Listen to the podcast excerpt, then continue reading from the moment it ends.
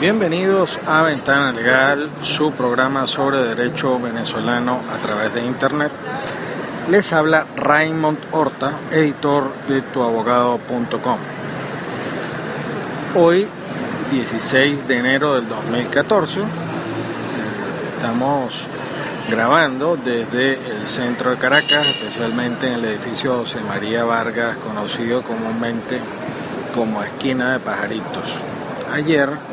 muy cerca de acá, en la Asamblea Nacional, se dio eh, una alocución por parte del presidente de la República, dentro de las cuales se establecía una nueva medida de carácter administrativo, como lo es la eliminación de Cadivi. Últimamente se ha hablado de algo muy sorprendente, que llama mucho la atención, que es el fenómeno llamado cadivismo. Lo, raro es que este es un órgano creado por el Estado, por esta administración pública, o, digamos que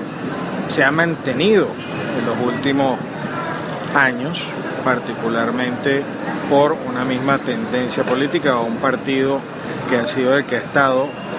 gobernando por muchos años. Una de las cosas que más nos preocupa con esta eliminación de Cadivi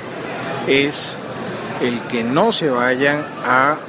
preservar los expedientes administrativos, la data, las bases de datos, las solicitudes que se realizaron en todos estos años y dentro de la cual tienen que haber evidencias de toda la corrupción que el mismo gobierno ha reconocido existe y que se ha llamado el cadivismo. La nueva ley de infogobierno establece la necesidad de preservar toda la data muy bien guardada, muy bien custodiada y a pesar de que esta, esta figura o este eh, órgano de administración de divisas que funcionó hasta el día de ayer, debe el gobierno garantizar y preservar toda la evidencia relacionada con todos los trámites que se han hecho a los efectos de establecer las responsabilidades en el futuro. Esto no puede ser un, un borrón y cuenta nueva, por el contrario existe una responsabilidad del Estado de preservar no solamente los expedientes electrónicos,